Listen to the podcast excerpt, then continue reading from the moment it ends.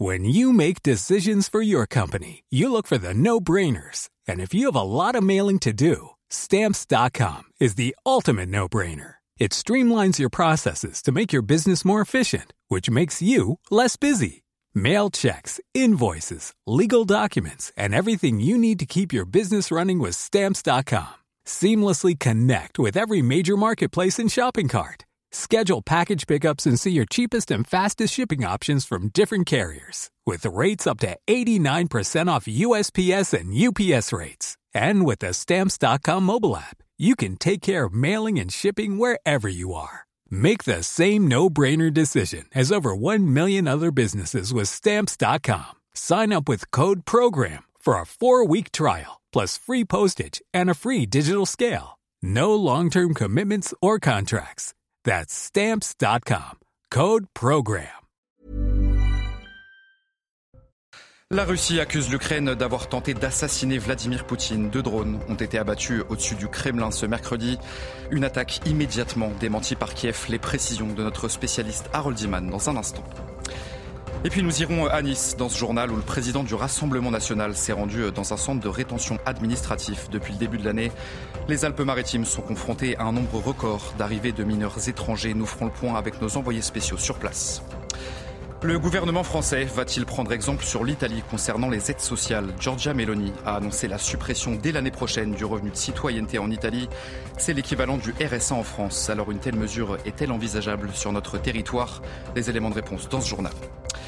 Et enfin, la tension ne retombe pas sur l'île de Mayotte. Près de deux semaines après le début de l'opération Wambuchu, eh bien, le bilan est mitigé sur place. La mobilisation policière s'oppose à celle des résidents clandestins qui occupent cette île française de l'océan Indien. Sachez que plus de 1800 policiers et gendarmes sont toujours mobilisés sur place.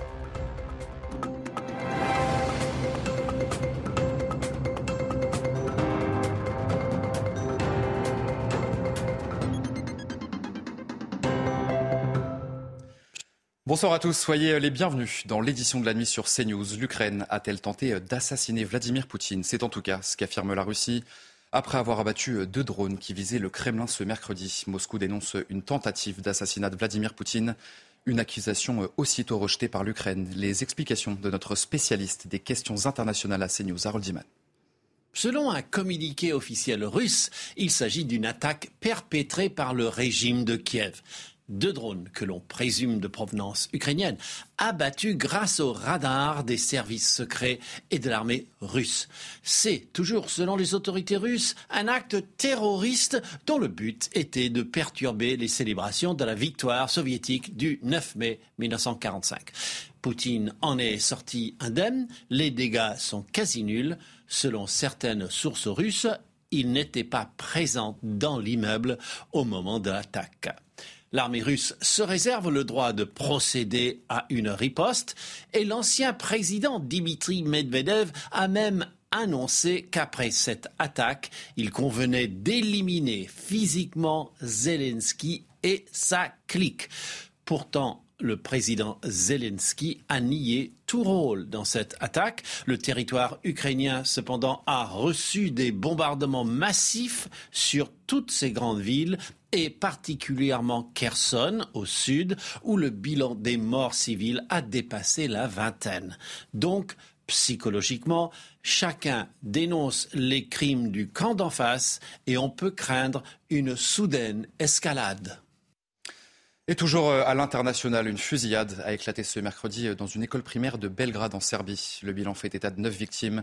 Et parmi elles figure euh, une élève de nationalité française. Un élève de l'établissement scolaire âgé de 13 ans est soupçonné d'avoir préparé cette tuerie.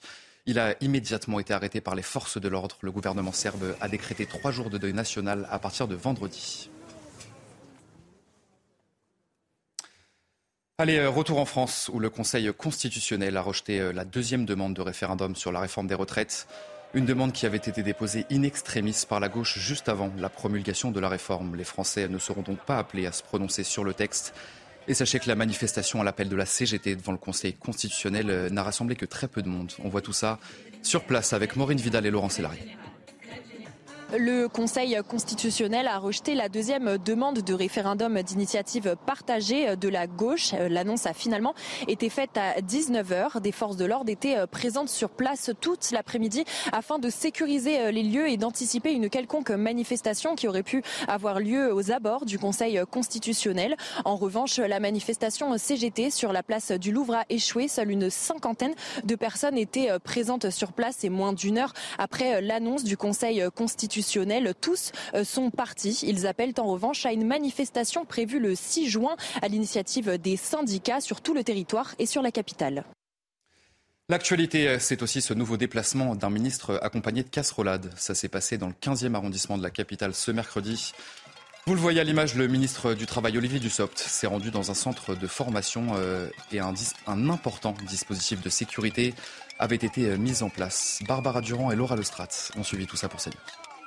Comme à chaque déplacement de ministre, eh bien, les manifestants euh, sont présents avec leurs casseroles, leurs sifflets, leurs pancartes. Ils étaient euh, ce mercredi dans le 15e arrondissement de Paris, une petite euh, centaine à, attendre, à faire du bruit pour la venue du ministre du Travail, Olivier Dussopt, qui a visité pendant à peu près un peu plus d'une heure et demie un centre de formation. Il y avait eh bien, autour de ces manifestants un dispositif sécuritaire assez conséquent. Beaucoup, beaucoup de policiers, des CRS, des membres de la BAC, des membres également de la Bravenne une dizaine de véhicules eh bien, pour encercler ces manifestants sur un bout de trottoir en face du bâtiment dans lequel se trouvait euh, le ministre du Travail. Alors, Olivier Dussopt euh, les a certainement entendus. Par contre, les manifestants, eux, eh bien, bloqués par ces camions, n'ont pas aperçu le ministre du Travail. Après les violences observées le 1er mai en France, Gérald Darmanin veut une nouvelle loi anti-casseurs. Le ministre de l'Intérieur veut plus de fermeté contre ceux qui s'en prennent aux policiers et gendarmes. Pour rappel, 406 membres des forces de l'ordre ont été blessés lors des manifestations du 1er mai. Barbara Durand, Geoffrey Defebvre et Maureen Vidal. Interdire l'accès à une manifestation à des personnes déjà identifiées comme casseurs par les services de police est aujourd'hui impossible, sauf après décision judiciaire.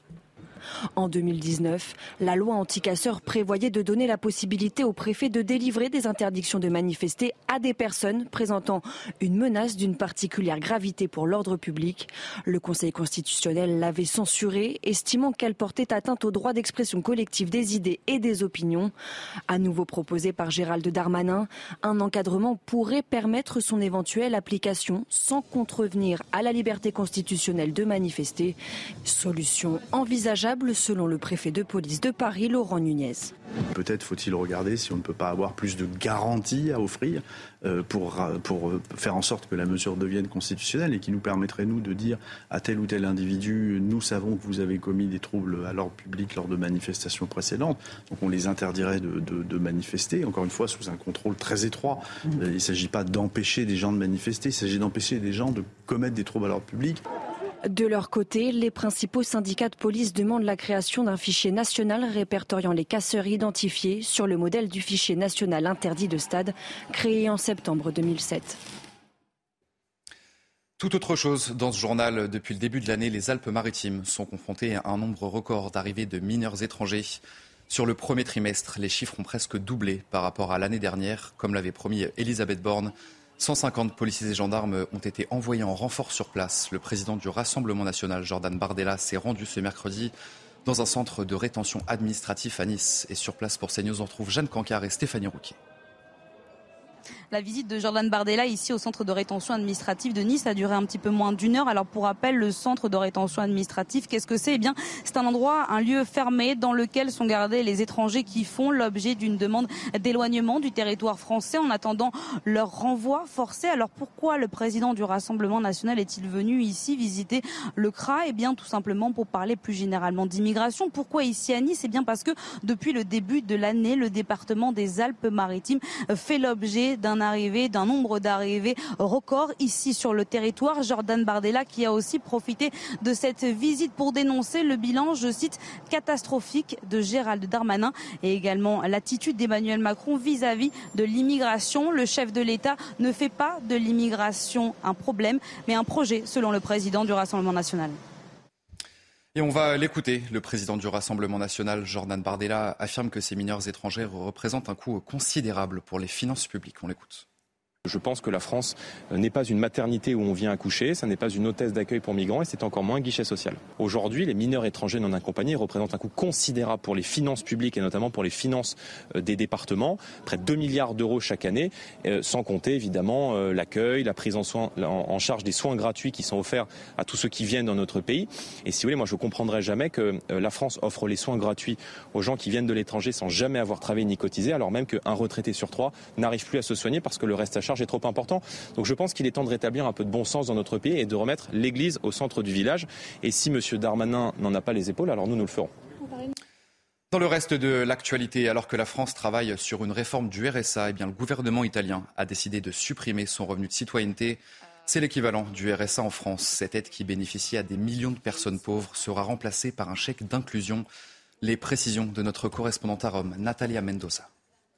Le gouvernement de Giorgia Meloni, la chef de la droite ultra-conservatrice italienne, a annoncé cette semaine l'abolition euh, du revenu euh, de citoyenneté, l'équivalent du RSA français, une allocation euh, mise en place en 2019, accordée aux Italiens les plus pauvres. Dès le 1er janvier 2024, il sera remplacé par un chèque d'inclusion, une allocation beaucoup plus limitée. Seuls les foyers composés d'une personne mineure ou de plus de 60 ans ou porteuse d'un handicap pourront perdre recevoir cette aide de près de 500 euros mensuels pendant 18 mois, un revenu qui peut être suspendu si un membre euh, du foyer est considéré comme apte à l'emploi et refuse une offre de travail. Avec euh, cette mesure, euh, le gouvernement veut inciter les jeunes, les adultes en âge de travailler à reprendre la vie active. Pour cela, l'exécutif a annoncé la mise en place de programmes de formation professionnelle, l'assouplissement des embauches en contrat à durée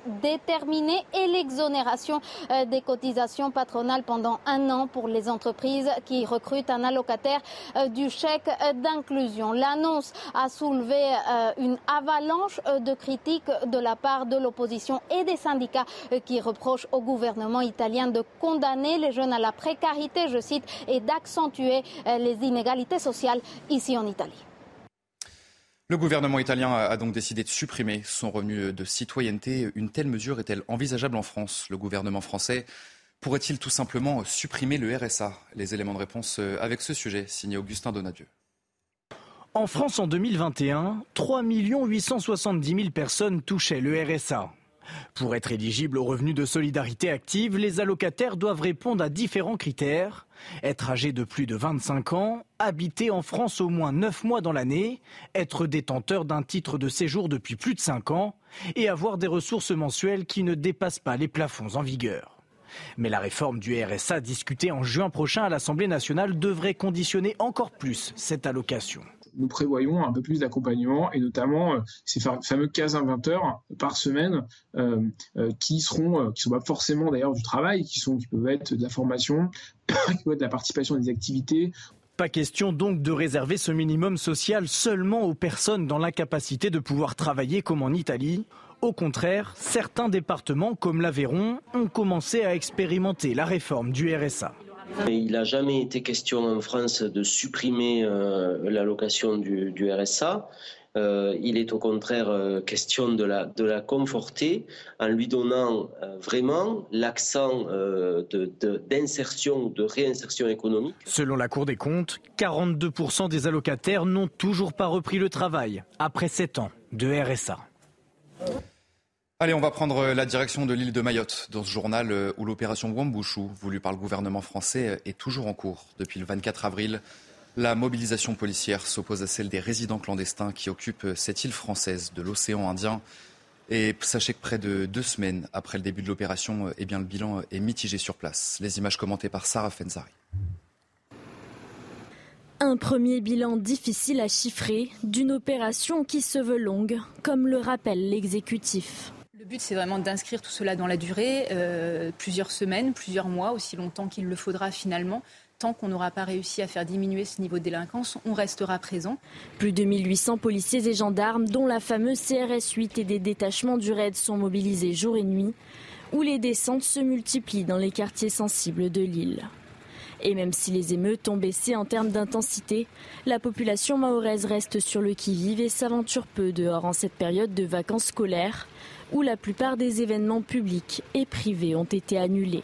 Mais Gérald Darmanin a tenu à réaffirmer sa détermination à lutter contre l'insécurité. Et le premier problème des Mahorais est un problème de sécurité.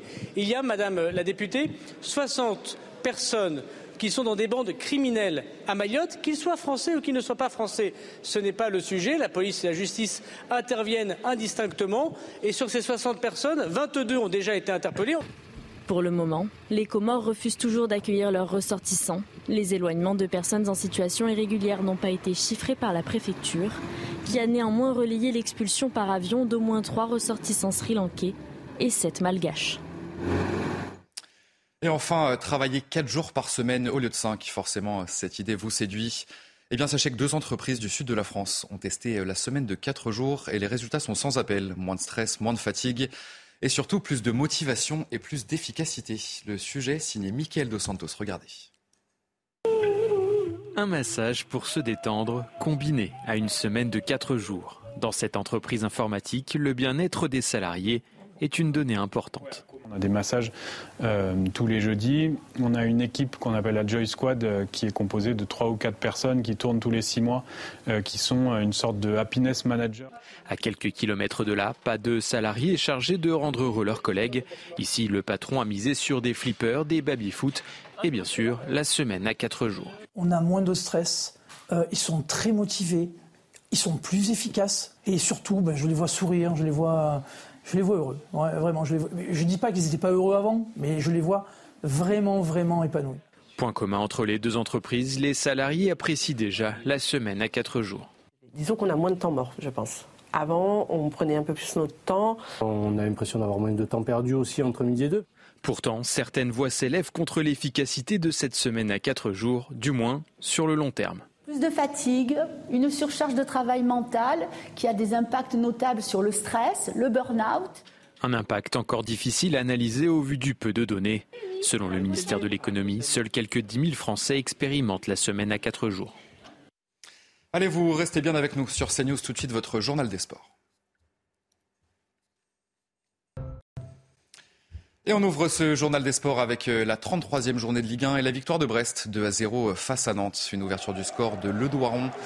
On va la voir cette ouverture du score euh, à la 18e minute sur une erreur de la défense nantaise. On regarde ensemble ce premier but. 15 minutes plus tard seulement, euh, Pereira Lage, bien servi par Kenya Lala, va doubler la mise, doubler la mise pour Brest. Le score ne bougera plus. Nantes s'enfonce toujours plus et se retrouve 17e de ce classement de Ligue 1 avec une série de 5 matchs sans victoire, Brest de son côté euh, est 14e et prend 3 petits points d'avance sur le premier non relégable. Du football toujours et les suites euh, de la folle saison du Paris Saint-Germain, mais hors des terrains. Ce mercredi après-midi, euh, une grosse mobilisation des ultras avait lieu devant le siège social du club. Vous le voyez à l'image des supporters qui voulaient enfin obtenir des réponses à leurs revendications, notamment sur l'engagement des joueurs sur le terrain. Messi, Neymar et Marco Verratti ont notamment été visés. Ils demandent également le départ du président du club, Nasser El Khelaifi. Du football toujours, mais cette fois-ci en Angleterre. On va parler Première League et Manchester City qui s'est imposé 3 buts à 0 face à West Ham. Les Citizens reprennent la première place du classement avec toujours un match de retard sur son dauphin Arsenal. Le résumé de la rencontre signé Hugo Gendouzel. Les dernières consignes de Pep Guardiola, Erling Haaland et Rodri avant une première période compliquée pour City qui bute sur des hammers solides. Après une demi-heure de jeu, le duo ciblé par le manager espagnol fait vaciller la défense de West Ham. Haaland se retourne, il a retrouvé Rodri, le poteau, et ça ressort Insuffisant pour mener, les Citizens rentrent au vestiaire sans marquer, une première depuis cinq matchs de championnat. Pas de réussite dans le jeu, reste aux hommes de Guardiola, les coups de pied arrêtés. Marez qui joue ce ballon, deuxième poteau, Ake Nathan Ake est le détonateur de City ce soir. City est devant, City est leader. Et City veut faire le break rapidement, mais se heurte encore à une défense bien en place. Jusqu'à ce que West Ham se découvre. Gare à l'offensive de Grealish. Haaland. Haaland est servi. Haaland pique son ballon. 34 plus 1 égale 35. Le record absolu pour Erling Haaland. Meilleur buteur pour une saison de Première Ligue. Le Norvégien dans l'histoire, City sur un nuage. Ruben Diaz qui arrive. Oh Phil Foden La reprise de volée magique 3-0. Contrat rempli pour City qui reprend les rênes du championnat. Allez, on va prendre la direction de l'Espagne. Dans ce journal des sports, on va parler de tennis et le Masters 1000 de Madrid. Sixième tournoi en 2023 et sixième qualification en demi-finale pour le prodige de 19 ans, Carlos Alcaraz. Ce mercredi après-midi, le deuxième jour mondial s'est imposé face à Karen Kachanov. Une victoire euh, en deux petits sets, 6-4, 7-5 en demi-finale. Le tenant du titre euh, à Madrid affrontera le croate Borna Koric. Écoutez bien cette stat, c'est la 117e victoire en 150 matchs sur le circuit professionnel pour Carlos Alcaraz. On surveillera bien sûr de très près pour Roland Garros euh, qui arrive très prochainement, porte d'Auteuil. Un dernier mot de tennis avec le retour euh, de Gaël fils sur les cours et ça fait plaisir à voir. Andy Murray a assez tranquillement malheureusement dominé le français euh, en deux petits sets 6-3, 6-2 ce mercredi. C'était au tournoi ATP Challenger d'Aix-en-Provence, battu pour son entrée en lice, comme à Indian Wells, à Phoenix et Miami. Mon fils a toujours autant de mal après plusieurs blessures depuis août 2022, mais ça fait plaisir quand même de revoir Gaël fils sur les terrains de tennis. Allez, un dernier mot de basket. On va parler basket pour terminer ce journal des sports. Et Joël Embiid, le joueur de Philadelphie en NBA, a été élu, a été élu pour la première fois de sa carrière pardon, MVP de la saison. Le Camerounais de 29 ans est le deuxième Africain de l'histoire désigné meilleur joueur de la saison régulière en NBA après le Nigérian Hakim Olajuwon consacré en 1994. Les détails de ce sacre avec ce récit, il est signé Romain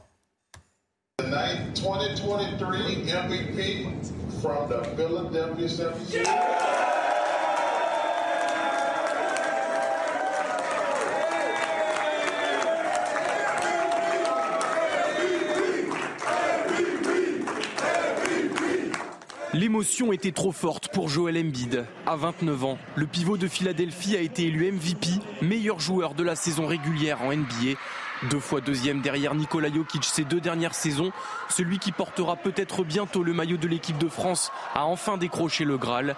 L'aboutissement d'une carrière et une récompense méritée. Embiid a bouclé la saison avec plus de 33 points par match, une moyenne qui a fait de lui le meilleur marqueur de la Ligue pour la deuxième année consécutive. Il est le deuxième joueur africain à recevoir ce titre après Hakim Olajuwon en 1994. Troisième de la conférence Est, Philadelphie est toujours engagé en play-off. Après avoir éliminé Brooklyn 4-0 au premier tour, les Sixers mènent 1-0 en demi-finale de la conférence Est face à Boston. Allez, vous euh, restez bien avec nous sur CNews dans un instant. Euh, un prochain journal. La Russie euh, accuse l'Ukraine d'avoir tenté d'assassiner Vladimir Poutine. Deux drones ont été abattus au-dessus du Kremlin ce mercredi. Une attaque immédiatement démentie par Kiev. On en parle dans notre prochaine édition. Je vous souhaite une très belle nuit à tous sur CNews. Retrouvez tous nos programmes et plus sur cnews.fr.